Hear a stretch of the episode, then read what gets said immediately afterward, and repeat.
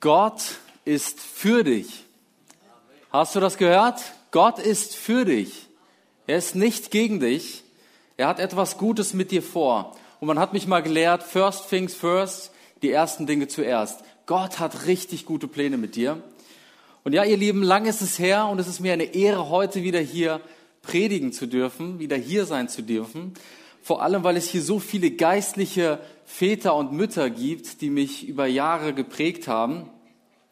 Allen voran bin ich Rudi und Olga Dück sehr, sehr dankbar für ihren Invest in meinem Leben, vor allem in einer Krisenzeit. Das hat mich sehr, sehr geprägt und ähm, ja neue Ausrichtung gegeben. Vielen, vielen Dank euch dafür. Ja, mein Name ist Andy Schiller. Ich bin äh, der Ehemann von Anna. Vielleicht kennt sie jemand von euch. Ich bin der Vater von drei zuckersüßen Kindern. Tagsüber sind sie kleine Bengel und nachts sind sie so kleine Engel. Dann schlafen sie so süß.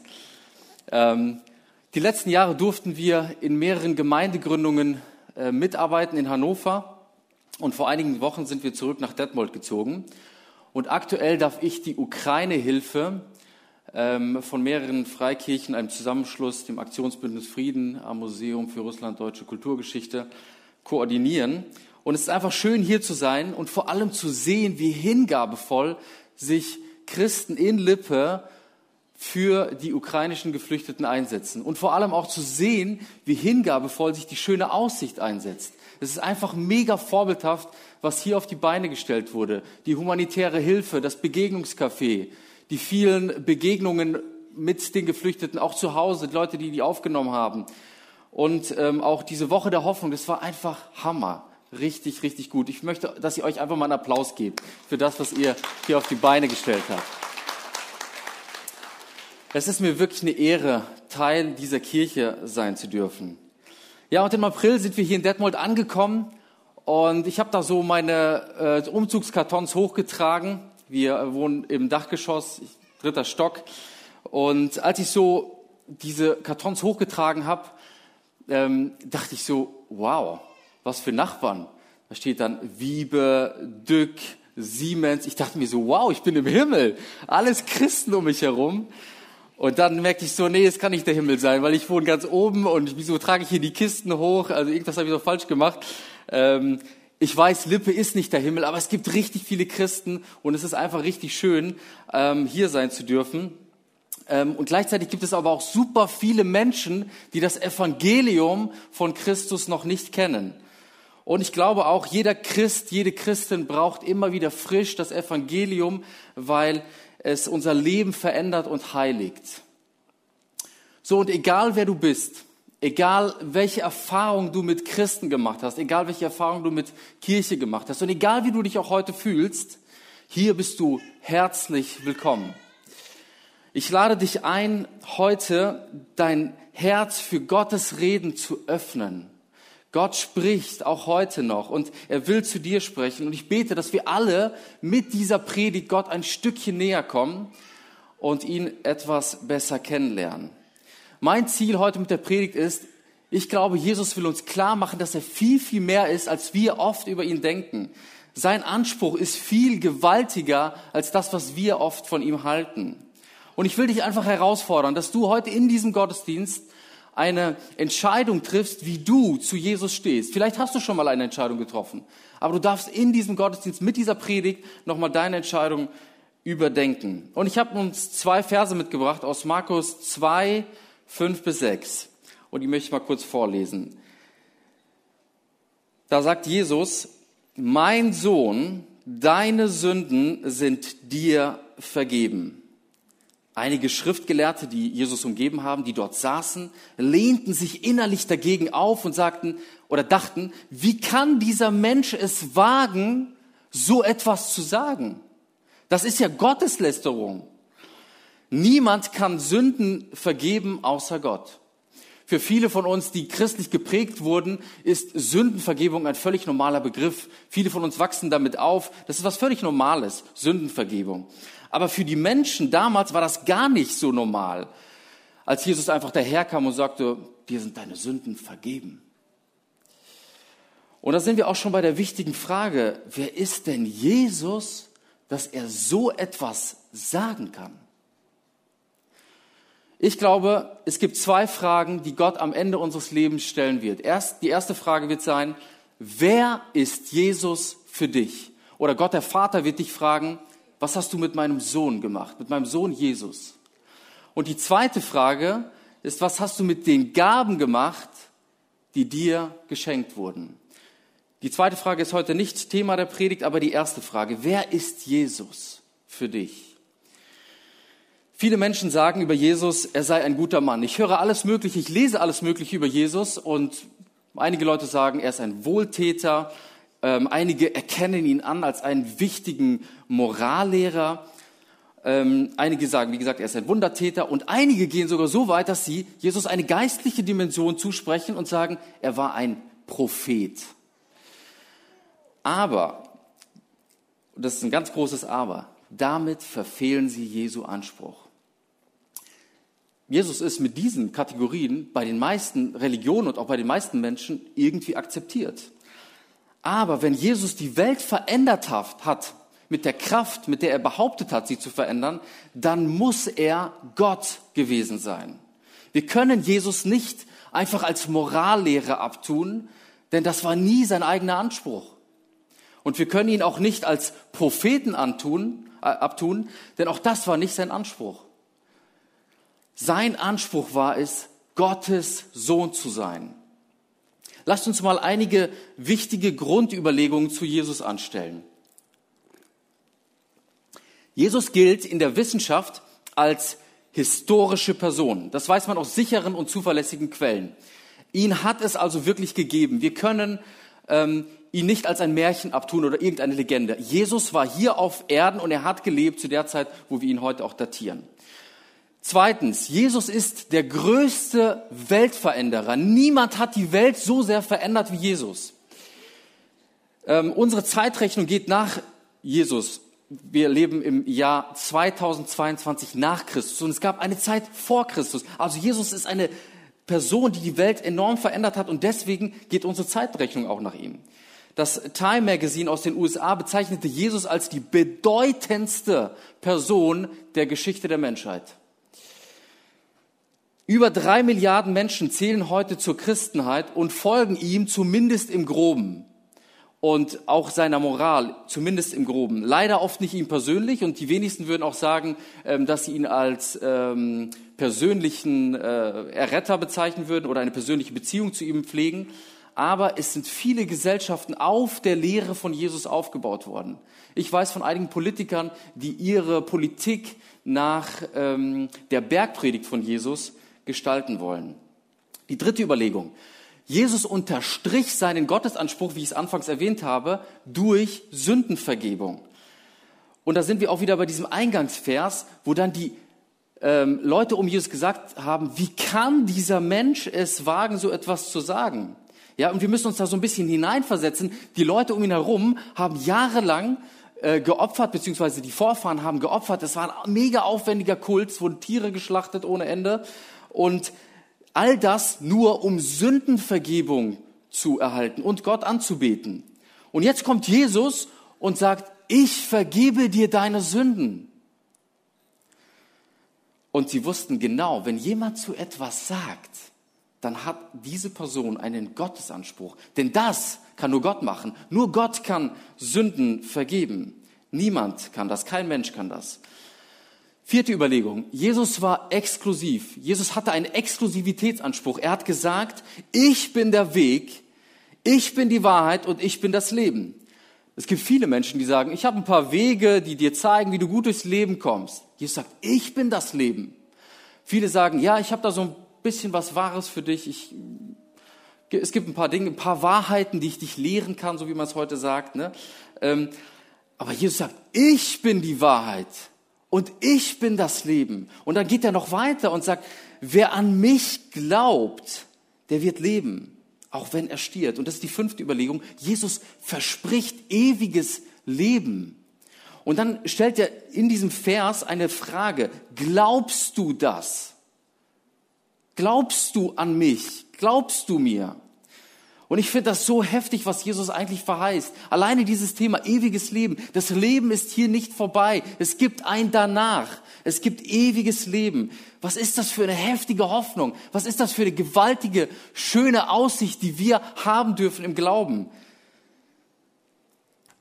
Wir alle müssen also eine Antwort auf diesen Jesus finden, der so gewaltige Dinge von sich behauptet hat.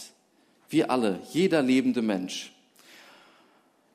C.S. Lewis, der Schriftsteller und Autor der Chroniken von Narnia, hat sich auch mal mit dieser Frage auseinandergesetzt. Wer ist Jesus? Ähm, einmal die Hand hoch. Wer kennt C.S. Lewis? Okay, gibt schon eine Menge. Wer von euch kennt die Chroniken von Narnia? Okay, da gucken wahrscheinlich eher die jüngeren Leute und heben die Hände hoch. Okay, sehr gut. Ähm, auf jeden Fall, C.S. Lewis hat sich damit auseinandergesetzt und hat gesagt, okay, wenn er kein Morallehrer ist, wenn er kein Wundertäter ist, was ist er dann? Und da haben wir eigentlich nur drei Kategorien, das sogenannte C.S. Lewis Trilemma, als Antwortmöglichkeiten auf Jesus.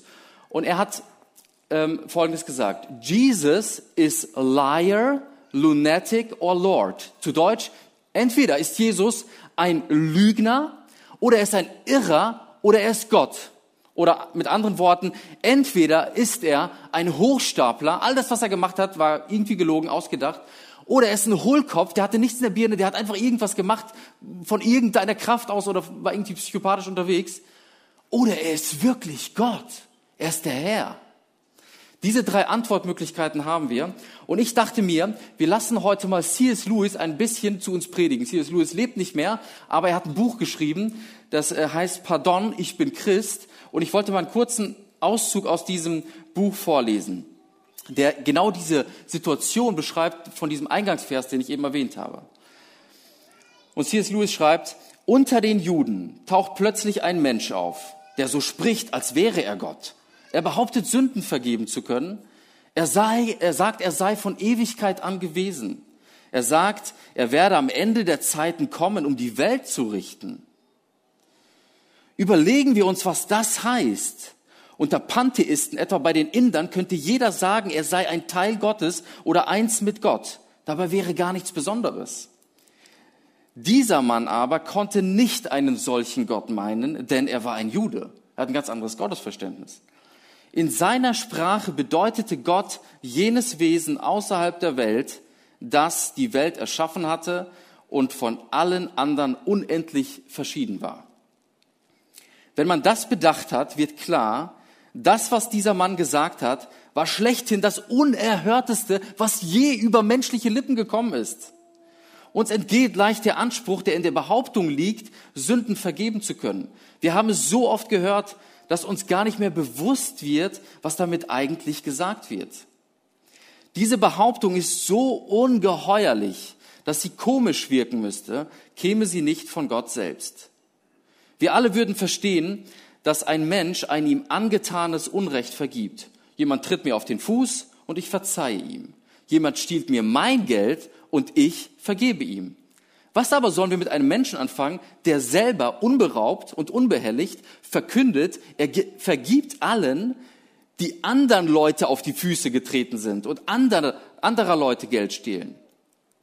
Eselsdumme Albernheit wäre noch die zarteste Umschreibung für ein derartiges Verhalten. Und doch hat Jesus eben dies getan. Er sagte zu den Menschen, ihre Sünden sind ihnen vergeben, ohne erst all die anderen zu fragen, denen sie mit ihren Sünden Unrecht getan hatten. Ohne zu zögern verhielt er sich, als sei er der am meisten Betroffene, derjenige, dem gegenüber man sich am meisten vergangen hat.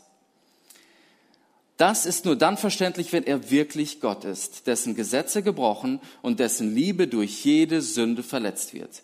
Im Mund jedes anderen, der nicht Gott ist, würden diese Worte doch wohl ein Maß von Einfältigkeit und Einbildung zum Ausdruck bringen, das in der Geschichte seinesgleichen sucht. Dennoch haben nicht einmal seine Feinde den Eindruck von Einfältigkeit und Einbildung bei ihm, wenn sie die Evangelien lesen, geschweige denn vorurteilslose Leser. Das ist sehr bezeichnend und beachtenswert, denn Christus sagt von sich, er sei demütig und sanftmütig. Und wir glauben ihm ohne zu merken, dass wir, wäre er ein Mensch, nur die wenigsten seiner Aussagen als demütig und sanftmütig bezeichnen würden.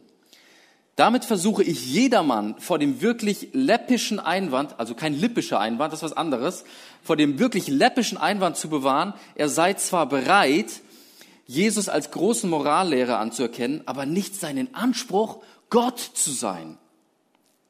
Gerade das können wir nicht sagen. Ein Mensch, der solche Dinge wie Jesus sagt, wäre kein großer Morallehrer. Er wäre entweder ein Irrer oder der Satan in Person.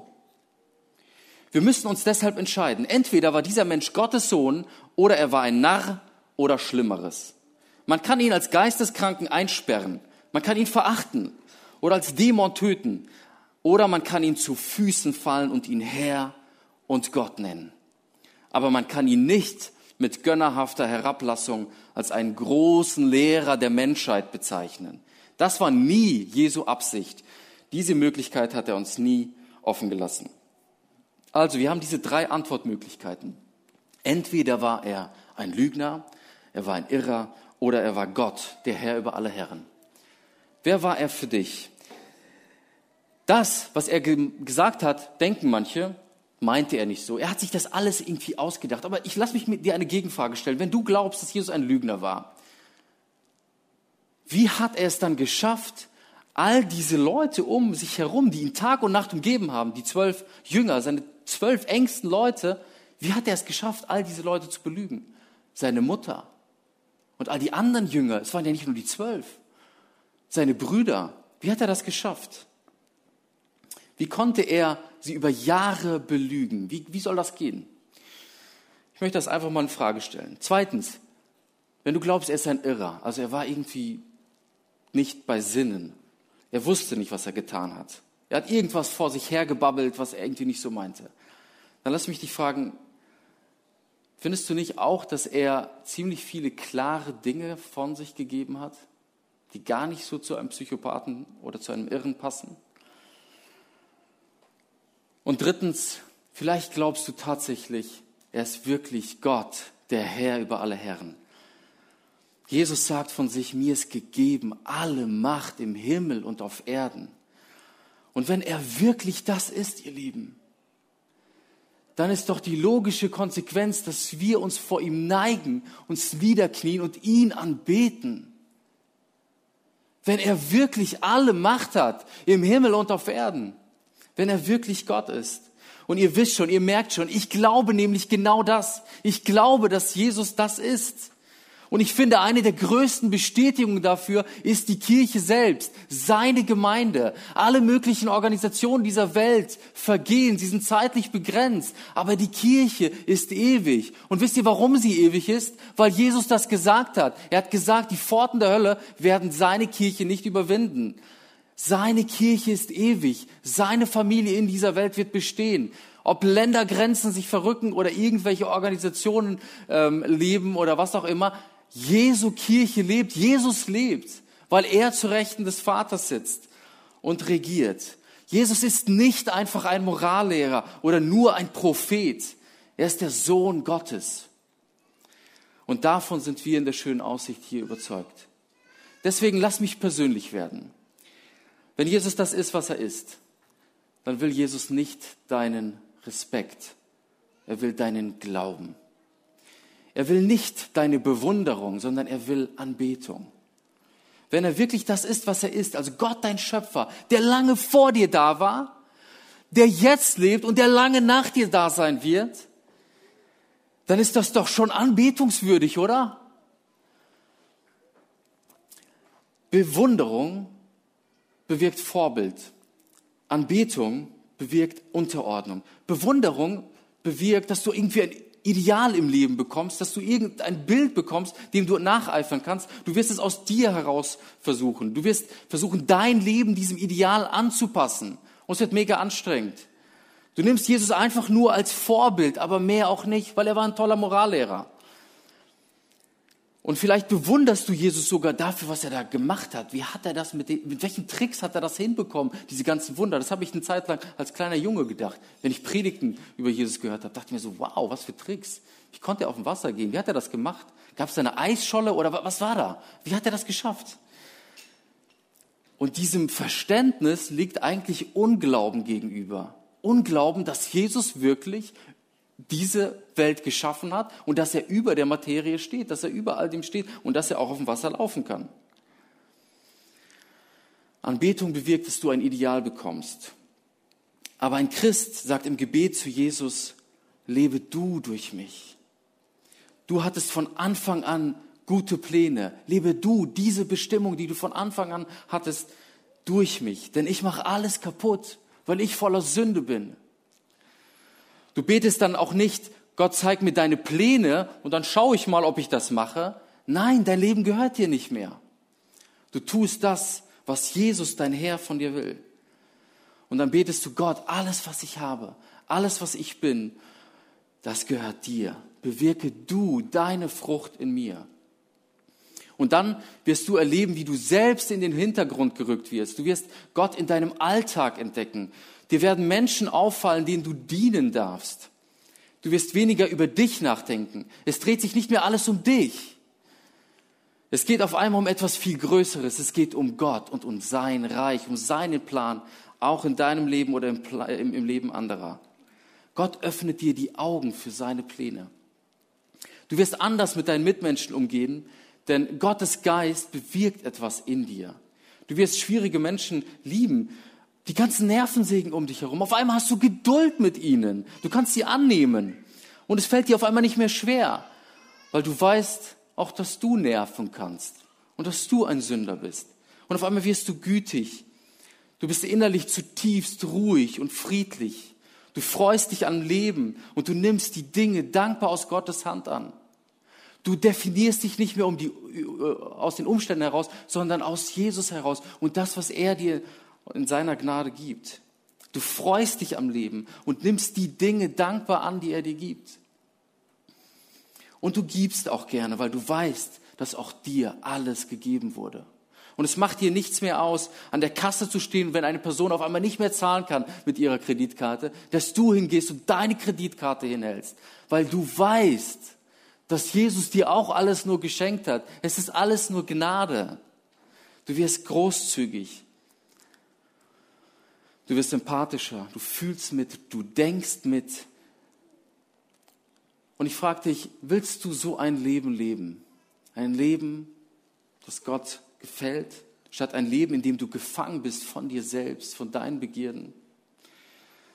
Wenn deine Antwort jetzt Ja ist, richtig schön, aber du wirst es niemals aus dir heraus schaffen. Es reicht nicht, Jesus nur als ein Vorbild zu nehmen. Jesus will dein Herr sein. Du wirst es nicht aus dir heraus leben können. Jesus will deine, nicht deine Bewunderung, sondern er will deine Anbetung, er will deine Hingabe. Nach Angaben von Open Doors, einer Organisation, die sich für bzw. gegen Christenverfolgung einsetzt, ähm, schreibt ähm, schreibt, in totalitären Staaten werden heute Christen überwacht und verfolgt. Und das nur, weil sie Jesus Christus als höchste Autorität anerkennen und auch danach leben und ihr Leben danach umsetzen. Beispielsweise sitzen gerade aktuell in, in, in Eritrea Christen, die nur deswegen in Haft sitzen. Sie halten an Jesus so sehr fest, dass sie bereit sind, ihre Freiheit einschränken zu lassen, weil ihnen das viel, viel kostbarer ist, als einfach ihren Alltag weiterzuleben. Deshalb Achtung, diese Frage nach Jesus ist immens wichtig. Wenn er wirklich dein Herr sein soll, dann solltest du auch danach leben. Jüngerschaft kostet. Jesus nachzufolgen kostet dich dein gesamtes Leben. Es gehört nicht mehr dir. Noch wichtiger als diese theoretische Bejahung ist dieses praktische Tun, Jesus als den Herrn nachzufolgen.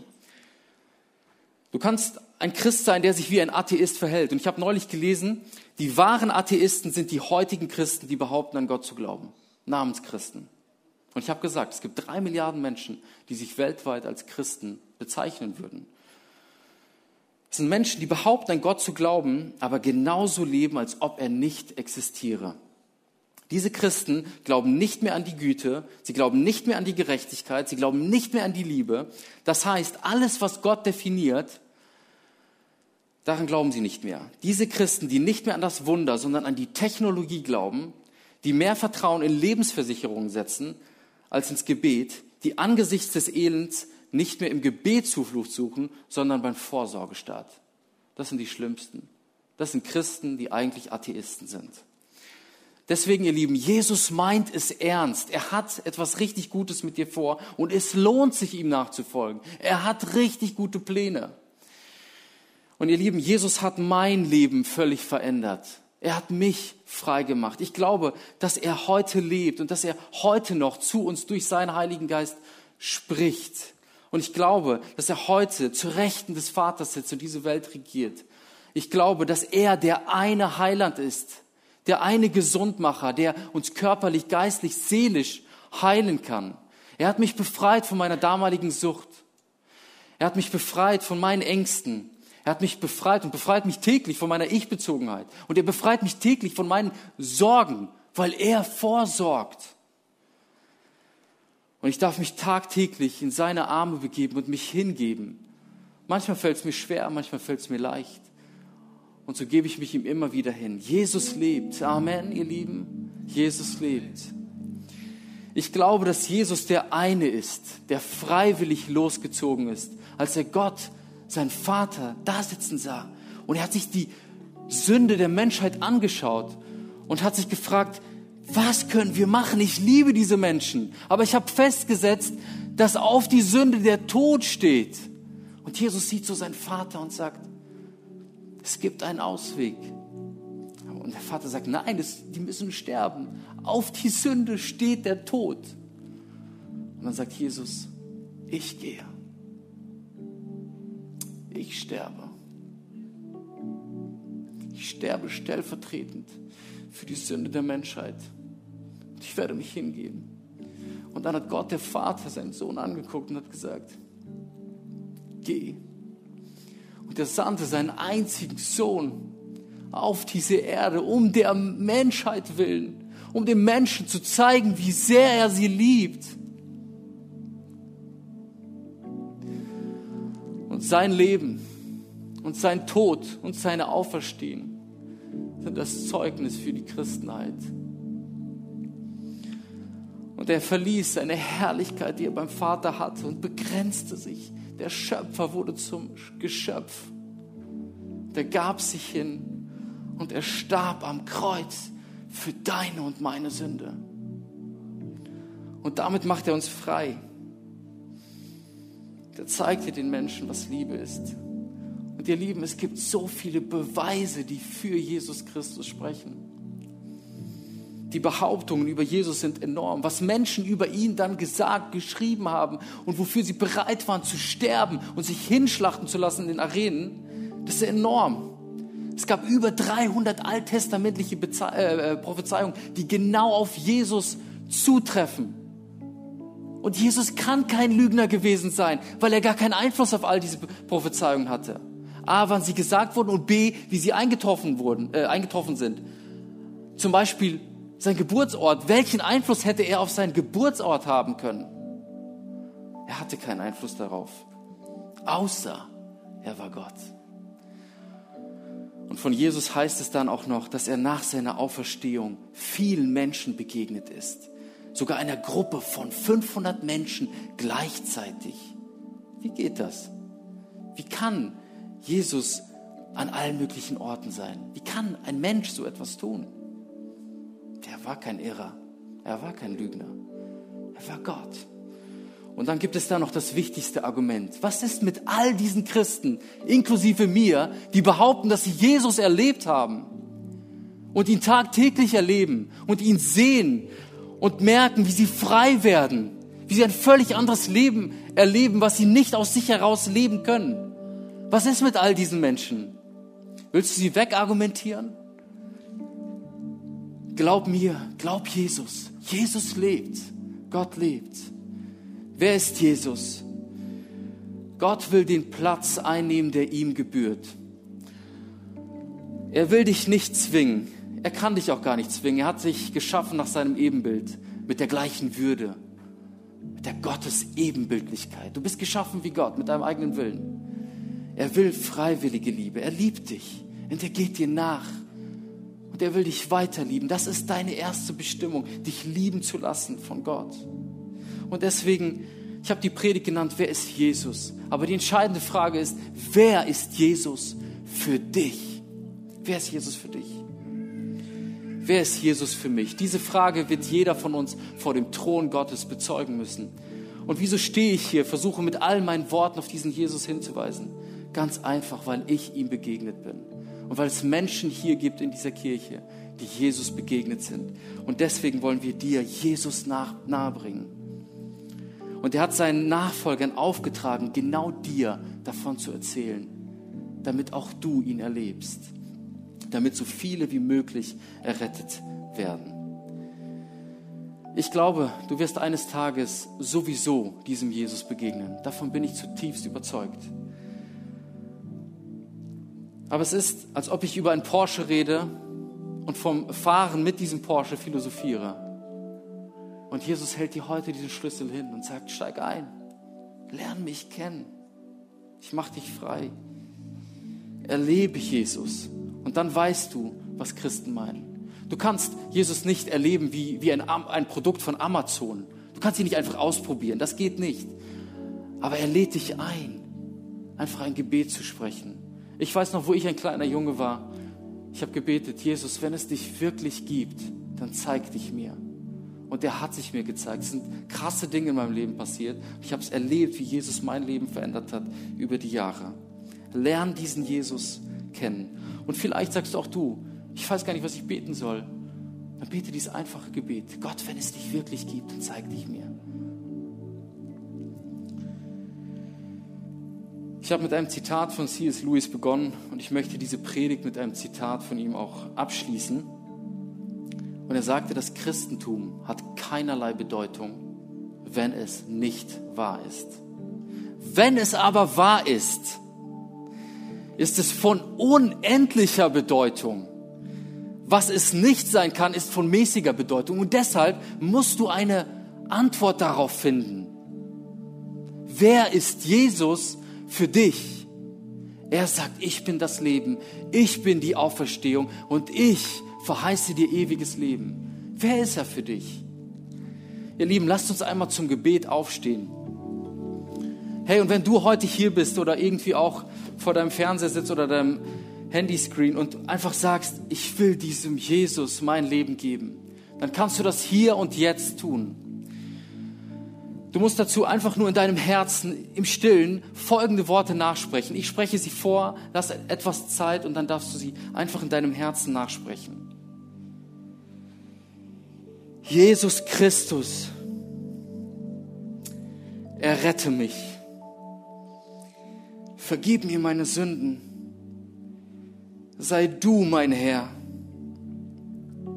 Fülle du mich mit deinem Geist damit ich dir folgen kann für den Rest meines Lebens bis in alle Ewigkeit. Jesus, führe mich an das liebende Herz meines himmlischen Vaters. Mein Leben soll nicht mehr mir gehören. Ich gebe es dir jetzt. In Jesu Namen bete ich. Und Herr, ich bete für jeden, der heute diese Predigt gehört hat, dass du dieser Person einfach ein Stückchen näher kommst, Herr. Und dass du diese neue Entscheidung annimmst, dass du dich offenbarst im Leben, Herr, dass du erfüllst, dass du sprichst, dass du den Weg weißt, dass du befreist von Sünde, von Angst, von Sorgen, von irgendeiner Last, von zerbrochenen Beziehungen. Ich bete, dass du Heilung schenkst. Verherrliche du dich. Halleluja. Halleluja. Amen. Lasst uns mal diesen Personen, die heute dieses Gebet im Herzen nachgesprochen haben, einen dicken Applaus geben.